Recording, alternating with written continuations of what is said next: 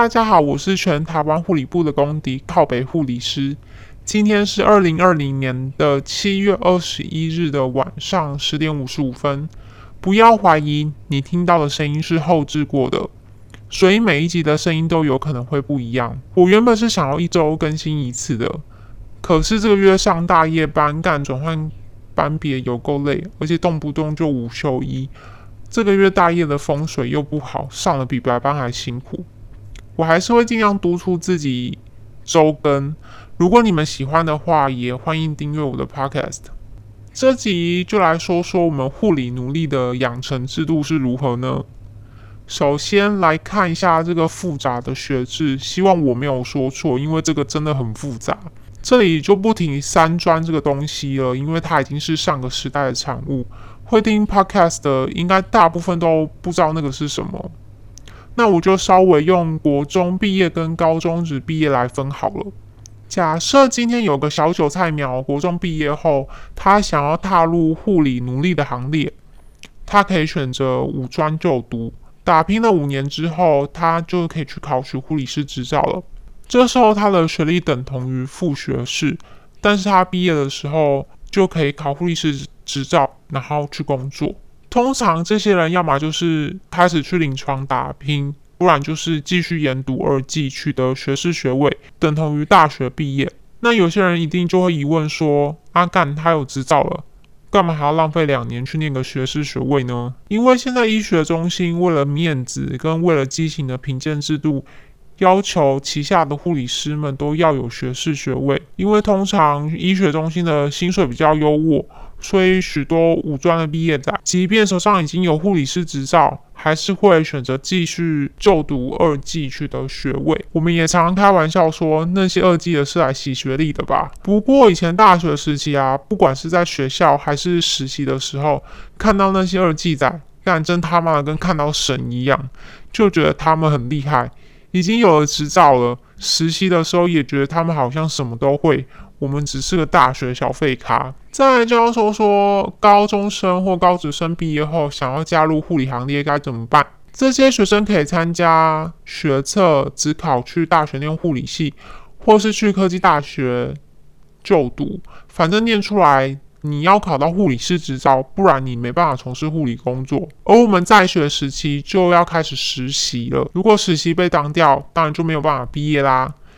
就以大学的实习科目来说，总共有八次，分别为基础护理学实习、内外科护理实习两次、产科实习、儿科实习、精神科实习。社区护理实习以及最重要的临床选习实习，这些实习通常都是利用寒假、暑假去实习，有时候甚至是一个礼拜上两天课，实习三天。努力的养成就是从学生时代就开始了。基础护理学实习就是会让你做一些比较基本的事情，让你看看临床在干嘛，尽量让你在老师以及临床。学长姐的 carry 下跟病人接触，而内外科实习两次，就是让你做一些比较进阶的护理技术，当然也会有更多的作业让你写到靠背靠步啊。通常都是为了写而写作业，各种吹捧，各种胡乱，跟病人照护的相关性其实没有什么太大关系。产科、儿科、精神科实习就是字面上的意思，去那些科别实习，当然作业依然是各种吹捧，各种胡乱喽。老师看得开心就好。那社区实习就是去卫生所实习，参与一些社区的卫生计划，还有去家访一些社区内需要关怀的个案。过程就有点像在跑大地游戏，其实还算蛮特别的经验。而最后一次的临床选习就是人生的重头戏，学校会和合作的医院开出一些病房，让你自己去选你想要去哪里实习。而这次的实习就需要轮三班，学长姐只是在旁边看，他们不动手，让你自己实际去参与照顾病人，你会真真实实的知道你未来努力的生活是怎么样。而很多人也会因为这次实习，毕业考取执照后，就在那个单位继续工作下去，因为很多事物你已经很熟悉了嘛。而每个学校的实习课纲不太一样，像台大的护理系实习，还有什么行政实习。我只是个学店小韭菜啦，所以不太知道实习的内容是什么。但是毕业后到临床，大家其实做的事情都是一样的，一起过着自以为快乐的奴隶生活。那毕业后通过护理师国考，我们就是护理师了。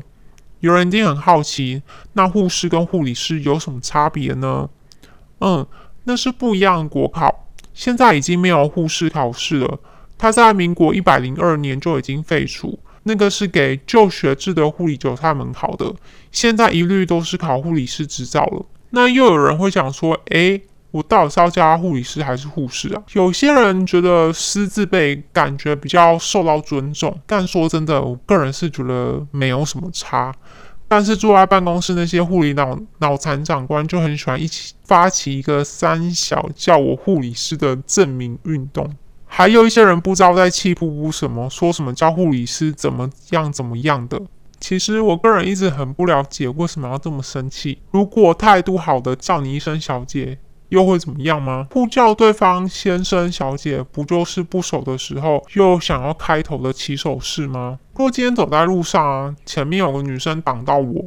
我也会态度很好，跟他说：“小姐，不好意思，麻烦借过一下。”这样会很奇怪吗？若今天有男的护理师被叫先生，又会怎么样吗？我觉得只要彼此互相尊重，其实你要怎么称呼我都可以。尊重其实比称呼还来的重要吧。但即便如此，坐在办公室的护理老狐狸还是很热衷举办这种没有意义的活动。希望他们早点醒过来，或是早点退休啦。不然护理界只会永远在原地踏步而已。好了，今天就到这边了，我要去补眠了，大家拜拜。